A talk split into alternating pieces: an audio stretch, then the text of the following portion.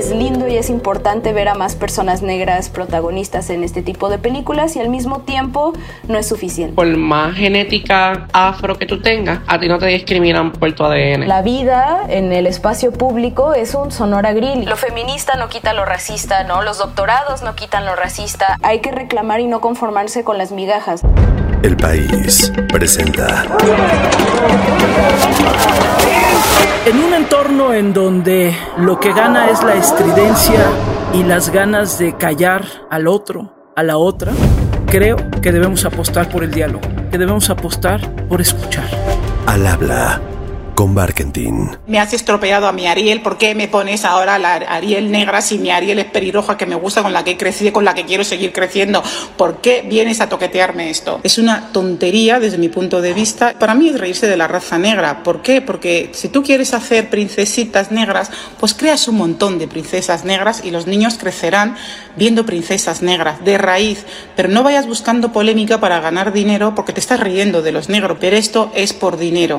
Hablar de racismo en México, uff, cuántas pasiones desata. Desde quienes lo niegan, desde quienes lo justifican, porque sí, hay quienes hasta lo justifican, y bueno, hasta quienes abiertamente han emprendido una lucha por visibilizarlo y evidenciarlo para combatirlo. Lo cierto es que en México hay racismo y ya es hora de que hablemos más de ello y de forma mucho más abierta. Y ojo, el hecho de que el presidente López Obrador haya dicho en su grito de la independencia del 15 de septiembre que muera el racismo. ¡Muera el racismo! Es pura coincidencia, porque no estábamos en sintonía. Todos los estudios serios que se han hecho desde, por ejemplo, el Consejo Nacional para Prevenir la Discriminación, el Colegio de México y tantas, tantas otras instancias muestran claramente que, por ejemplo, el color de piel importa para tus posibilidades educativas, laborales, sociales, económicas, políticas, culturales. El color de piel importa porque en México el racismo es una realidad.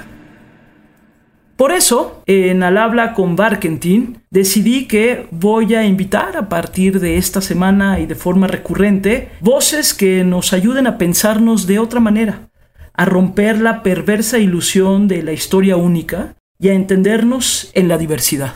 Y esta semana me da muchísimo gusto arrancar con Yumko Ogata Aguilar. Soy Yumko Ogata Aguilar, soy escritora y divulgadora de antirracismo de Jalapa, Veracruz y pues me dedico principalmente a hablar sobre cuestiones de literatura con perspectiva antirracista y pues educación antirracista en general y desde 2021 soy conductora del programa Yo Soy Negra del Instituto Mexicano de la Radio. Con Yumko hablé de muchas cosas hasta de la sirenita negra, toda la polémica que hay ahora en redes sociales y en conversaciones sobre la sirenita negra. Pero hablamos de muchísimas cosas. Y la verdad fue una conversación de la que aprendí mucho y yo espero que ustedes, al igual que lo hice yo, la disfruten. Así que arrancamos. Hola, ¿qué tal todos, todas, todes? Les damos la bienvenida al primer episodio del programa Yo Soy Negra, cuestionando la tercera raíz. Yo soy Yumko Ogata y a lo largo de este podcast vamos a estar hablando sobre todos los temas en torno a la comunidad afrodescendiente negra en México.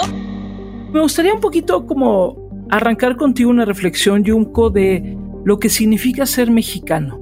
¿Qué significa ser mexicano hoy? Por ejemplo, para ti, Yumko. Pues para mí está muy libre de romanticismos. Es, ser mexicana es que nací en este territorio y tengo la ciudadanía mexicana con todo lo que eso conlleva, pero yo no pienso que la mexicanidad esté atada a una identidad en común. Después de todo, es un territorio tan amplio que no tenemos ni una cosa en común todas las personas mexicanas, porque, bueno, incluso hay personas mexicanas que no nacieron en México, ¿no? Como las personas mexicano-estadounidenses, que es la diáspora pues más grande de personas mexicanas en el exterior, o algo tan común como Chabela Vargas diciendo que los mexicanos nacen donde se les da la gana, ¿no? Entonces, para mí la mexicanidad tiene que ver con separar todas estas ideas románticas de el tequila y el mariachi no sé qué, que finalmente son cuestiones culturales pues del centro del país y que por ejemplo para mí como veracruzana pues no son relevantes porque no es mi experiencia de mexicanidad, ¿no? Y pues creo que también por otra parte hay que hablar de cómo México no solo es digamos un estatus jurídico el reconocernos como personas mexicanas o no, sino que es un Estado-nación. Y eso significa que desde que se consolidó como tal, ha buscado erradicar a todas las demás naciones que han habitado en este territorio, ¿no? Entonces es dejar de ser una persona mije o una persona totonaca o una persona nahua para ser una persona mexicana. ¿Y esto qué significa? Pues arrancarle su identidad a las personas, arrancarle las lenguas que hablan y tratar de asimilarlas bajo esta noción del mestizo, que es finalmente el ideal del discurso hegemónico de México, al menos desde eh, pues la época postrevolucionaria. Ocultan sus raíces, ocultan que provienen de una comunidad indígena y peor aún, ocultan que hablan alguna lengua indígena. Y en ese sentido, Yumko, cuéntanos un poquito de ti. Es decir, tú tienes, si nos vamos para atrás, tienes varias historias. O sea, hay en tu vida japoneses, mexicanos. Cuéntanos tantito de ti. Bueno, yo soy de ascendencia japonesa. Mi bisabuelo migró a México en 1907 como parte de pues personas que venían prácticamente en condiciones de esclavitud a trabajar a las minas de carbón de Coahuila él se casó con una mujer negra y entonces mucha de mi familia, incluyéndome, somos también personas negras que, bueno, descendemos de las personas africanas esclavizadas en, este espacio, ¿no? Pero fíjate que es interesante porque hasta hace relativamente poco tiempo, Yumko, no hablábamos de las personas negras en el país. Posiblemente hablábamos más, por ejemplo, de los japoneses o de los chinos o de los alemanes, italianos, lo que fuera, pero no de las personas negras. O sea, reconocer la negritud en México creo que también ha sido un paso de valentía y un paso de decir existimos, existe la persona negra en nuestro país. Y dé fuerza a la lucha por el reconocimiento del pueblo afrodescendiente que habita en la República Mexicana desde hace más de 500 años, nuestra tercera raíz. ¿Cómo lo has vivido tú o sobre todo qué reflexión te merece esto, Yunko? Pues creo que si bien en el discurso tendrá dos o tres años que se ha vuelto muy visible la población negra mexicana, pues cabe destacar que no es un movimiento nuevo y no son luchas nuevas. Una de las organizaciones o la organización tal vez más antigua, México Negro, pues es de 1997, eh, si mal no recuerdo. Entonces es a la vez una victoria, ¿no? Para la lucha por los derechos humanos de las personas afromexicanas, pero al mismo tiempo pues es un poco frustrante pensar que tuvieron que pasar 30 años para un reconocimiento mínimo, ¿no? Ahora creo que el reconocimiento constitucional por una parte y, y el reconocimiento en los censos, empezar realmente a contar cuántas personas son o se nombran activamente como negras, afrodescendientes o afromexicanas, pues es parte de un poco como las reparaciones que debe pues este sistema racista a una población que primero fue esclavizada y después durante la independencia pues se pretendió erradicar y aún más todavía en la época postrevolucionaria, ¿no? Que si existen, me parece que el número es dos millones y medio de personas negras actualmente, es gracias a un esfuerzo de resistencia activo que tiene pues incluso 500 años, ¿no? Porque con Hernán Cortés pues llegó una persona africana que él había esclavizado. Y bueno, los esclavos entraron por lo que es el puerto de Acapulco, por Veracruz y este por acá por Campeche. Pero fíjate, es que a mí me parece muy importante, Yumko, que hablemos y ahorita nos vamos a pasar a la cultura pop y al mainstream y a lo que está pasando un poco en los medios y en el cine, pero hablar de los negros y las negras en nuestro país. Me encantaría un poquito que nos contaras qué significa la población negra en México. Sabemos que está sobre todo, por ejemplo, en Veracruz, que es de donde tú eres, pero también está en Oaxaca, también está en Guerrero y está en algunas otras partes del país. Pero estoy casi segura que quien nos escucha ahora no se imagina a México como un país en donde hay una población negra. Y creo que tiene que ver con la utopía, mitología o farsa del mestizaje. Pues creo que un poco tiene que ver con la primera o con la forma en la que empezamos esta conversación, ¿no? ¿Qué es la mexicanidad? ¿Quiénes son las personas mexicanas? Pues cuando se construye todas estas cosas que los niños héroes o que si este una imagen de Hidalgo y que Pípila y todas estas como mitos patrios súper rimbombantes, pues activamente se busca eliminar todo lo que no es parte de esa noción de patria, ¿no? Y hay que pensar que pues la patria nunca ha incluido a personas indígenas, nunca ha incluido a personas negras, solo incluye a las personas blancas, ya sea en su formato criollos o en su formato mestizos, y pues se glorifica como a través del discurso como los lejanos pasados indígenas. Pensemos en cómo está construido, por ejemplo, el Museo de Antropología versus el Museo de Historia, ¿no? que ya es la historia colonial. Se tiene esta noción de que hay una desconexión total entre ah, las grandes culturas prehispánicas versus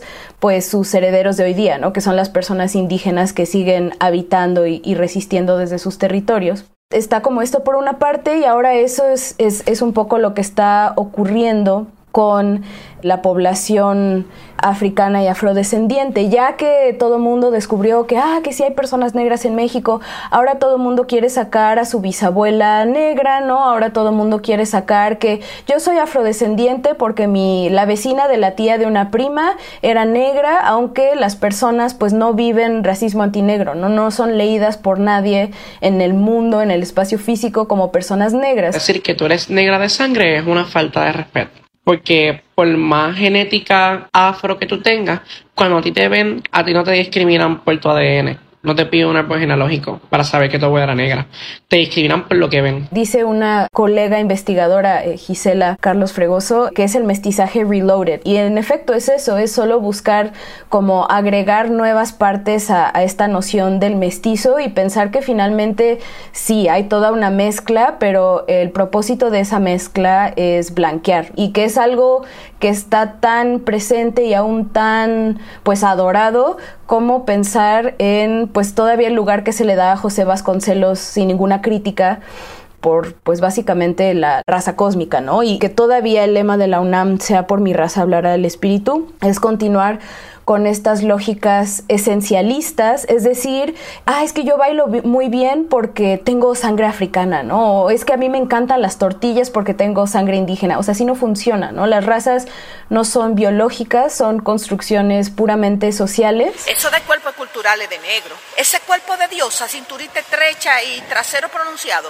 eso es de la raza negra. Pero por ello también vivimos violencia material, ¿no? Entonces, como para aterrizar un poco todo esto, quiero pensar que el reconocimiento que se está haciendo a la población negra de México es muy positiva, tan solo para tratar de evitarnos más violencia institucional como que pues nos paren los agentes de migración porque de dónde somos, pero pues también veo que está este mestizaje reloaded, ¿no? Está este, todo mundo tiene alguien negro en su familia y entonces por eso todos somos afrodescendientes porque finalmente la humanidad salió de África o, o estas cuestiones, ¿no? Entonces creo que hay que tener mucho cuidado ahí con no perpetuar ideas racistas que nada más por estar reconfiguradas pues no dejan de ser racistas. Mi madre tabasqueña, mi padre veracruzano, de la cuenca del Papaloapan, Jarocho. Yo me siento muy identificado con ustedes. Yo no creo en lo de las razas. Oye, Yumko, y tú has sido parte desde hace ya mucho tiempo, digamos, eh, de un discurso de luchar por reconocer que México es un país racista y que hay racismo en nuestro país. Cuando hablamos de un México racista, Yumko, ¿de qué estamos hablando? Uf, pues todo. Creo que podemos resumirlo en algo tan sencillo como este escándalo de Sonora Grill, ¿no? Y que segregan a las personas dentro del restaurante dependiendo de cómo los ven, su supuesta raza. a una pareja que venía formal, bien arreglada y que me pidió si podían tener buena vista en el balcón. Y entonces el gerente me dijo que no debía hacer eso porque ellos no cumplían los estándares. Y entonces me señaló a una pareja y me dijo, mira, ellos, por ejemplo, sí los cumplen. ¿Y cuál era la diferencia entre la pareja que yo senté en el balcón y la pareja que el gerente me dijo que sí cumplía los estándares? Pues que quienes yo senté eran morenos y quien me dijo el gerente que sí cumplía los estándares, ellos eran blancos. Y muchos comentarios en internet diciendo, ah, a ver cuándo se dan cuenta que los hospitales son un Sonora Grill, ¿no? ¿Cuándo se dan cuenta que las escuelas son un Sonora Grill, etcétera, etcétera? Entonces, pues básicamente es eso, ¿no? O sea, la vida en el espacio público es un Sonora Grill y es no tener acceso a servicios de salud. Pedí auxilio que trajeran una camilla pues nadie salió. A vivienda digna, a trabajos dignos, a salarios dignos sobre todo. Buscando una vida mejor, pero para nuestra desgracia pues es lo mismo porque pues los patrones no pagan como deberían de pagar. No tener acceso a internet, ¿no? A, vías de comunicación, o sea, es la forma en la que se violenta desde antes de nacer a las personas negras, ¿no? Pensando que en la gran mayoría del continente las mujeres negras son las mujeres que tienen los índices de mortandad más altos a la hora de dar a luz y que nos continúa violentando a lo largo de nuestras vidas de distintas formas. Creo que también el discurso un poco se ha concentrado en los medios de comunicación, que creo que también es muy importante, ¿no? La forma en la que se muestra a las personas negras de una manera peyorativa, que es una caricatura y que es muy insultante. Pensemos en el personaje del negro Tomás, ¿no? De Héctor Suárez o de Songa Rarotonga, Memín Pingüín, etcétera, etcétera. Actores blancos se pintaban la cara de negro para asimilar a gente de afrodescendencia, para burlarse de sus costumbres y de sus formas. Así, la cara negra, los guantes blancos, los labios prominentes se convirtieron en símbolos racistas de una clase social de la cual estaba bien burlarse y a la cual se podía humillar. Pero creo que es muy importante que no dejemos de lado la parte de la violencia institucional, ¿no? Que finalmente es la que pues define el acceso que vamos a tener o no a bienestar, básicamente. Eh, existe un, una tendencia bastante marcada a reproducir modelos sociales eh, blancos, eh, rubios incluso, se tendría que decir, que no representan en absoluto cuál es la composición social de la sociedad mexicana. ¿Cómo hacer, eh, Yumko, para que, por ejemplo, el sentido del humor también funcione? Es decir, creo que en una sociedad que sea medianamente sana en su convivencia con la diferencia, eh, el sentido del humor importa. ¿Tú crees que estamos ya en ese momento en México o todavía no? Todavía no nos podemos reír de lo que somos.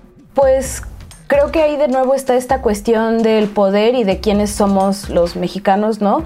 Porque quienes tienen el poder de poner sus caricaturas en la televisión no somos todos, todas, todas las personas mexicanas, sino pues la gente blanca del centro del país, que van a todas las mismas escuelas, que todos son compas y que se les hace fácil burlarse de la gente indígena, la gente negra, la gente que no es cisgénero o heterosexual.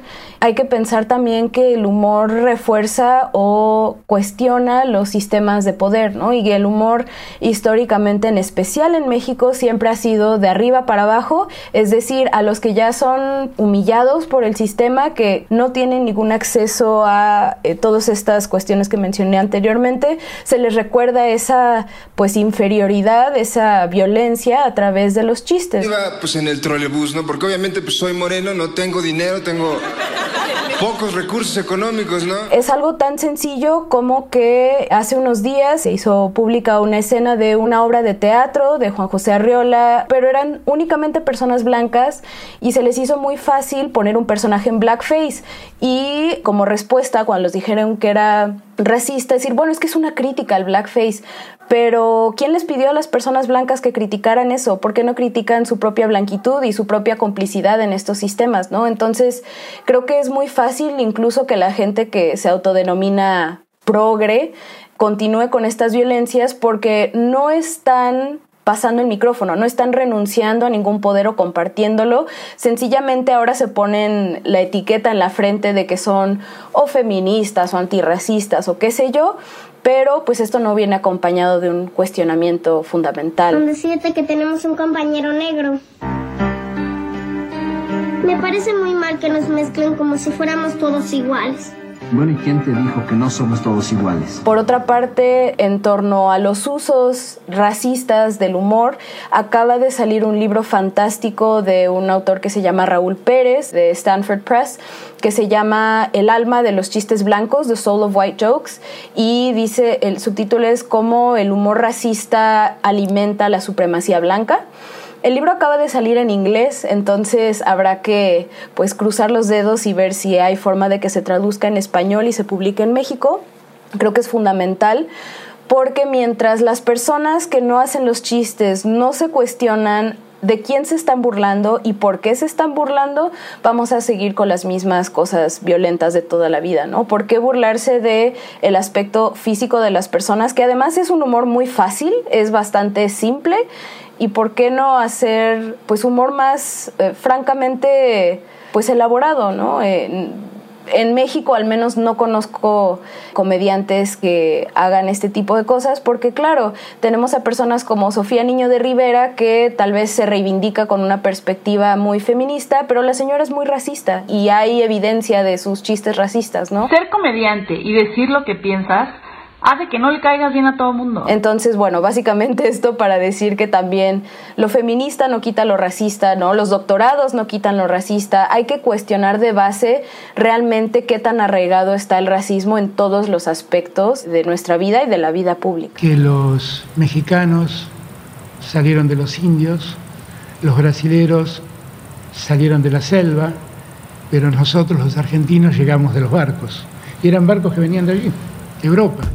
¿Qué México no estamos viendo? ¿Qué México no estamos interiorizando? ¿O qué México no estamos incluso proyectando? Según, por ejemplo, desde tu lectura, desde lo que tú haces. Creo que también tiene que ver, o sea, para responder esta pregunta es, ¿quién es nos? O sea, ¿quién es este nosotros? ¿No? Y que creo que pues de nuevo corresponde a que en especial en el centro del país es muy fácil pensar que toda la vida revuelve en torno a la Ciudad de México, ¿no? Y que todo lo relevante ocurre en la Ciudad de México y que todos los movimientos se gestan en este espacio, etcétera.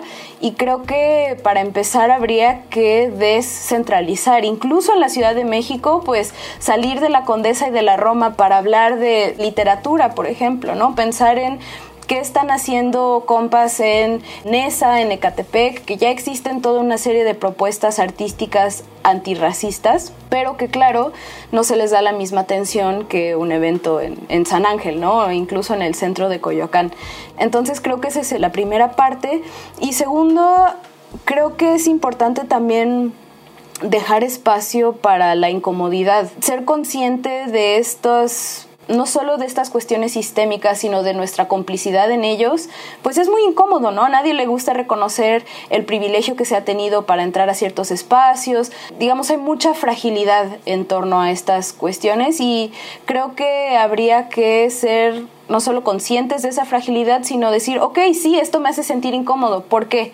Y de ahí, ¿qué sigue? O sea, no es nada más autoflagelarse y cada vez que te encuentres a una persona prieta decir, discúlpame, perdóname por haber nacido, ¿no? O sea, es, ¿qué vas a hacer para contribuir al desmantelamiento, ¿no? Es que de verdad me ha tocado muchas veces platicar con personas y con tal como de quedar bien, que veas que ellos también están como en onda, este tipo de cosas, y es como, oye, no, no, no quiero que te disculpes conmigo, estas cosas de culpa judio-cristiana no quedan aquí, ¿no? Por favor, yo sé que es un país mayoritariamente católico y que nos hemos formado también como en esta cuestión de mea culpa, pero ¿qué más, no? ¿Qué sigue de ahí? ¿Cómo podemos construir algo y no solo pues como tirarnos al piso y sufrir. Más allá de señalarse a uno y hacerse la víctima a uno, uno tiene que repensarse y reflexionar sobre cómo uno opina y cómo uno habla de las experiencias de otras personas que viven unas cosas que tú no estás viviendo por tu tonalidad de piel blanca.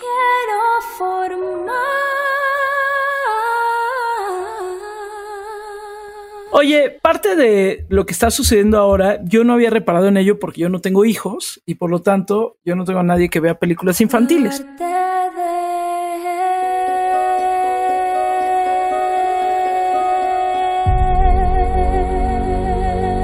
hay un debate en torno a la nueva película de La Sirenita, porque resulta que La Sirenita es negra, ¿no?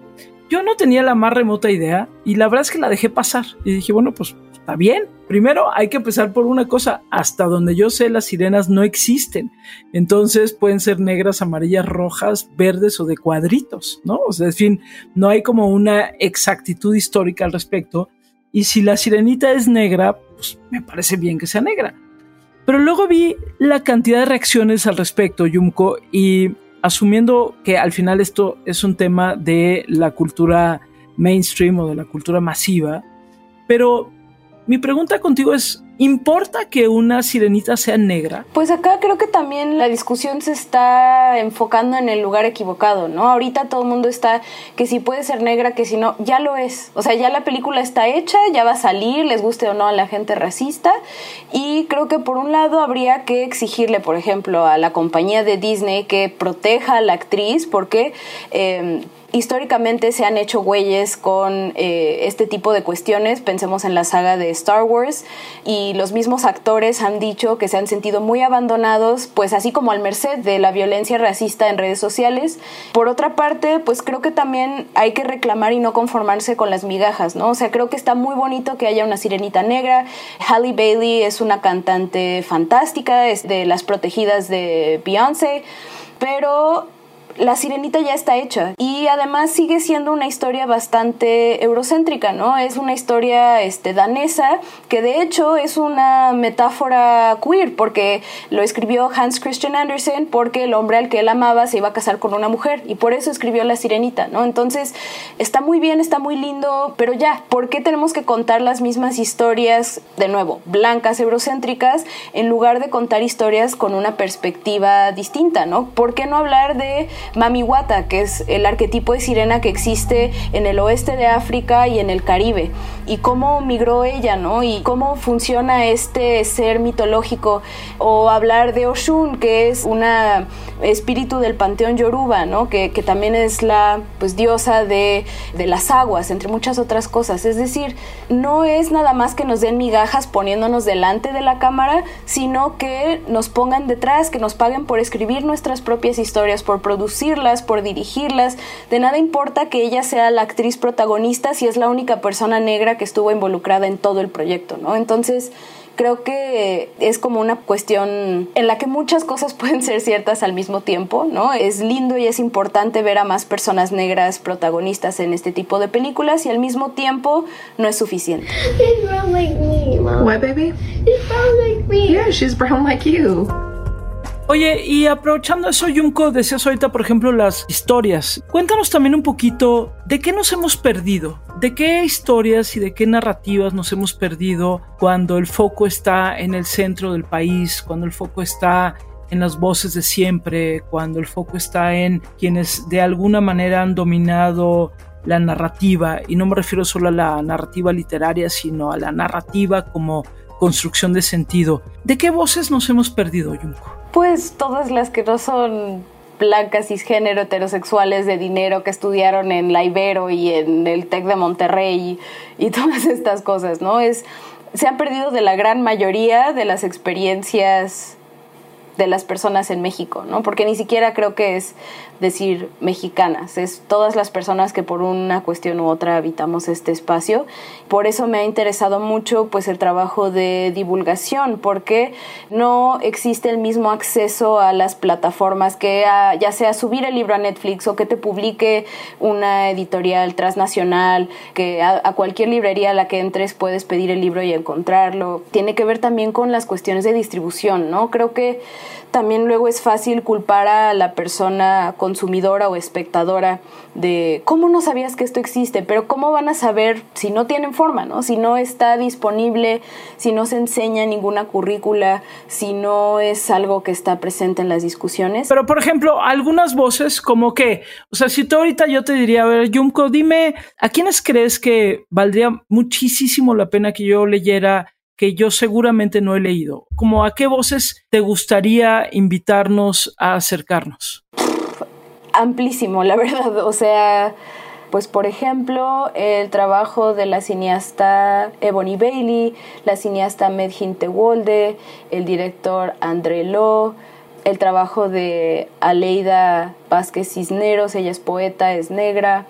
En mi programa de radio, en mi podcast, justo entrevisto principalmente a personas negras sobre su propio trabajo y creo que, por ejemplo, ese que es de la radio pública, pues es una forma muy accesible para que las personas puedan conocer el trabajo que se está haciendo tanto dentro de México como fuera, porque como decía, no, no es solamente de personas, digamos, ciudadanas mexicanas o no, sino pues las voces que están denunciando la, la violencia actual. Por muchos, muchos años, por siglos, había como esa frase de que, entre comillas, no hay negros en México y eso se ha llevado a pensar que todo cuerpo negro en México es un cuerpo extranjero.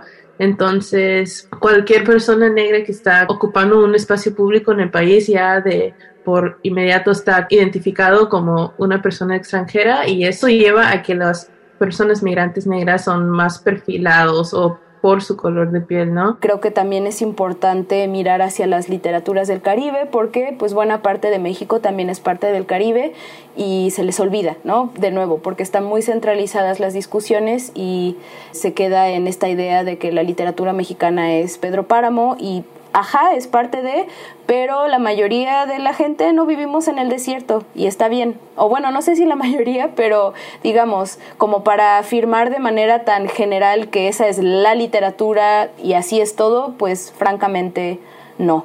Creo que es importante leer fuera de lo que ocurre únicamente en la Ciudad de México o en el Bajío y pues mirar a lo que está ocurriendo, por ejemplo, acá en el trópico, ¿no? En, en, el bosque de niebla, acá donde pues no está, por ejemplo, la UNAM, ¿no? Donde no hay el acceso a todas estas instituciones educativas y tratar de abrir el panorama en este sentido. Creo que de pronto también es cómo se tejen ciertas redes de contacto, ¿no? De contacto simbólico, cultural y significativo. Yo pienso que, por ejemplo, tú te encuentras en Veracruz y a mí me parece que Veracruz y en general como esa zona del país, de repente conecta con otra parte del mundo con la cual no conectan quienes están, por ejemplo, no sé, en Sonora, en Sinaloa, en Baja California. Y es cómo se convierte en una conversación que va más allá de tu territorio y de tu nacionalidad.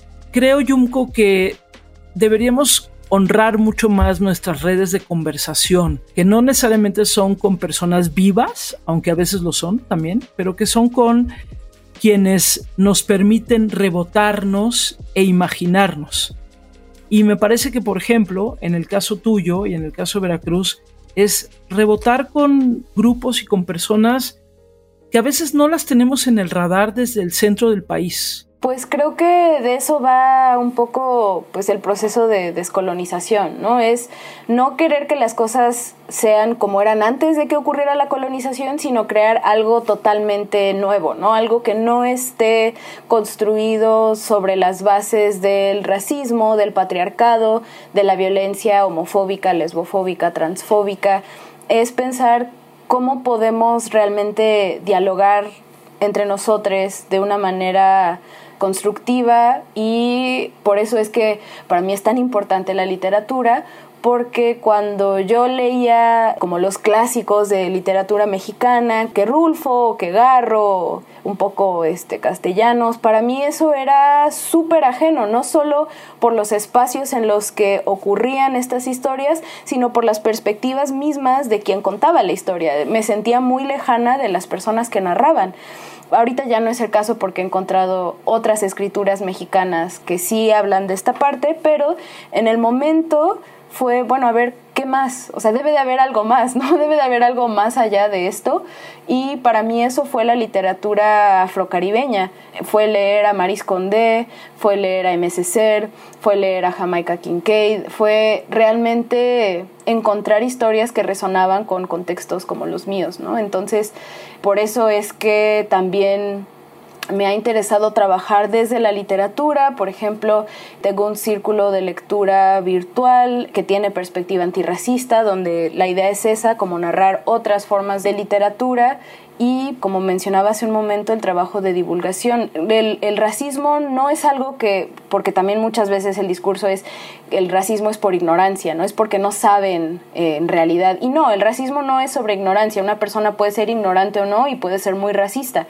Como decía hace un momento, los doctorados no quitan lo racista. Se trata de una cuestión de distribución de poder, de distribución de recursos y si bien no creo que haya una forma única y correcta de desmantelar estos sistemas, pues yo estoy haciendo mi parte mostrándole a la gente que no es nada más hablar por los que no tienen voz, sino que tenemos voces propias, las hemos eh, compartido, las hemos plasmado y que cualquier persona puede narrar su propia historia a través del medio que, que mejor le parezca, ¿no? Esto puede ser la radio, puede ser el cine, puede ser la literatura, pero saber que no tenemos por qué resignarnos a ver si nos avientan la migaja de si la sirenita va a ser negra o no, mientras que todo mundo alrededor del proyecto sigue siendo blanco, pues es, es lo que yo he pretendido. Para una conformación del pensamiento antirracista y anticolonialista, la visibilización digna puede inspirar y fortalecer al 2% de la población de este país que se identifica como afrodescendiente. Si tú pudieras ahorita, Junko, como invitar un poco a la gente que nos está escuchando y que de repente dice, bueno, pues sí, pero ¿y ahora qué hago? ¿Cómo me acerco a estas otras voces, a esta otra forma de narrarnos, no como naciones, sino como individuos, como colectivos, como sociedades? ¿Qué hacer, Junko? Pues internet, o sea, seguir las páginas que comparten, hay sin fin de páginas, hay plataformas como Movie, como Netflix, que tienen todo tipo de cine, pero el problema es que no ponen todo tan evidente, entonces en el internet busquen las alternativas, ¿no? Únanse a mi círculo de lectura, únanse a, hay muchísimos círculos en todo el país que están haciendo muchos trabajos bien importantes, sigan el trabajo de colectivos, colectivas antirracistas, realmente creo que no hay una solución única y fácil, ¿no? Porque también ahí la cuestión es, dime qué hago, ¿no? ¿Qué, qué puedo hacer? Eso también es chamba tuya, carnal, ¿no? Es, es este, ¿qué puedes hacer? Exacto. Reflexiona, haz tu tarea, ¿no? Y pensar que no todo está perdido. De nuevo, no hay por qué tirarse al piso y decir, oh, yo me, me disculpo por haber nacido. Averigua cómo puedes tú construir, ¿no? Que desde las artes o desde incluso ser un contador, ¿no? Realmente todo mundo tiene algo que contribuir y es importante que activamente estemos buscando eso, construir en, en colectivo. ¿Qué te dejó, qué te ha dejado tu parte japonesa en la vida? Racismo antiasiático, que la gente no sepa pronunciar mi nombre, darme cuenta que la gente de la que desciendo fue colonizada por los japoneses, es ver también que tenemos una idea muy romántica de, de, cómo es Japón y cómo es la gente japonesa y ahí también hay un montón de violencia racista y colonial que hay que desentrañar, ¿no? La vida no es un anime ni un drama, ir a Japón no es, ay, es que son tan ordenados porque no se roban tu paraguas en el metro, sino pues también hablar de todas las cosas que traen ellos por allá, porque ahora sí que sus equipos de relaciones públicas son muy buenas, pero esconden muchas cosas detrás. Entonces, estoy trabajando ahora en un manuscrito sobre la historia de mi bisabuelo como un hombre pues de Okinawa que era un territorio que acababa de ser colonizado por los japoneses y que fue secuestrado un día a los 18 años y fue traído del otro lado del mundo donde no conocía nadie ni nada y pues hizo una vida, ¿no? Para bien o para mal, hizo una vida huyendo de la violencia colonial en todas sus expresiones, ¿no? Huyendo de las minas de carbón donde fue esclavizado. Somos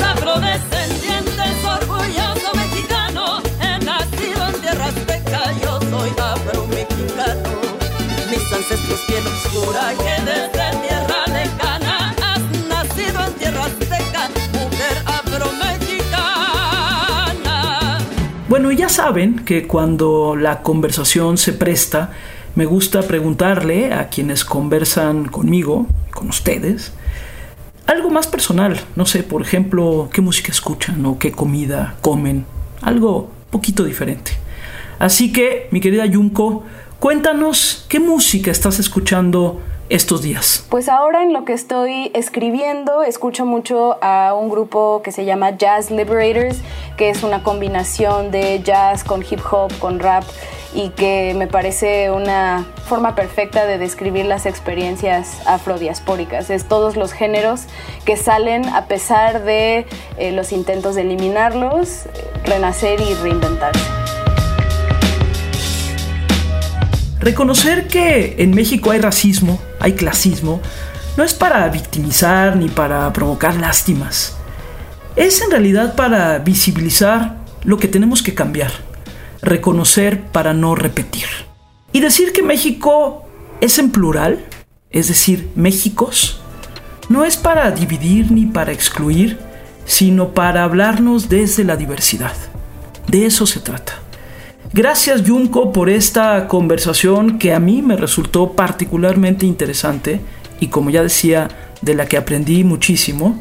Y sí, hablemos más de lo que nos sucede para que eso deje de definirnos. Gracias Junko y gracias a todos ustedes que están aquí semana a semana en Al Habla con Barkentin. Y ya saben, nos escuchamos nuevamente el próximo martes. Adiós.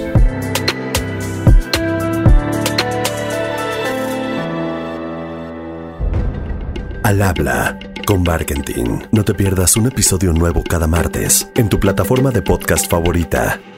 El País.